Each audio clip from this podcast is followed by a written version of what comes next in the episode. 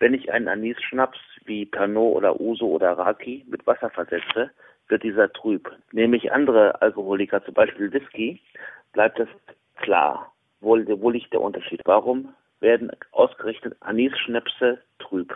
Also bei reichhaltigem Verzehr wird auch der Geist trüb, habe ich mir sagen lassen.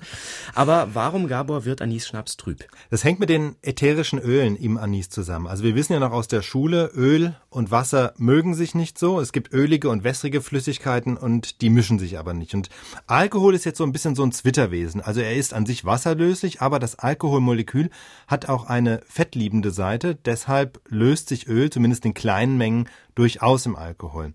Und eben auch diese Anisöle im Schnaps. Und deswegen bleibt der Schnaps so lange klar, solange kein Wasser drin ist. Wenn man aber Wasser dazu gibt, dann ist es damit vorbei. Diese kleinen Öltröpfchen mischen sich nicht mehr mit dem Wasser, sondern bilden klare Grenzen, so wie ein Tropfen Öl im Wasser ja auch eine klare Grenze bildet, also sich nicht mischt.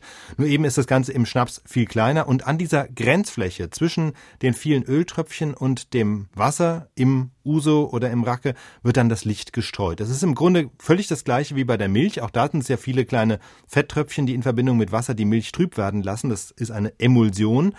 Und im Fall vom Uso sprechen also Physiker vom Lusch-Effekt. Das ist so eine Bezeichnung eben für diesen Effekt, dass wenn man Wasser reingibt, dass es dann trüb wird. Und beim verdünnten Uso ist es eben das gleiche wie bei der Milch, nur dass es eben kein Fett ist, sondern das ätherische Öl aus dem Anissamen.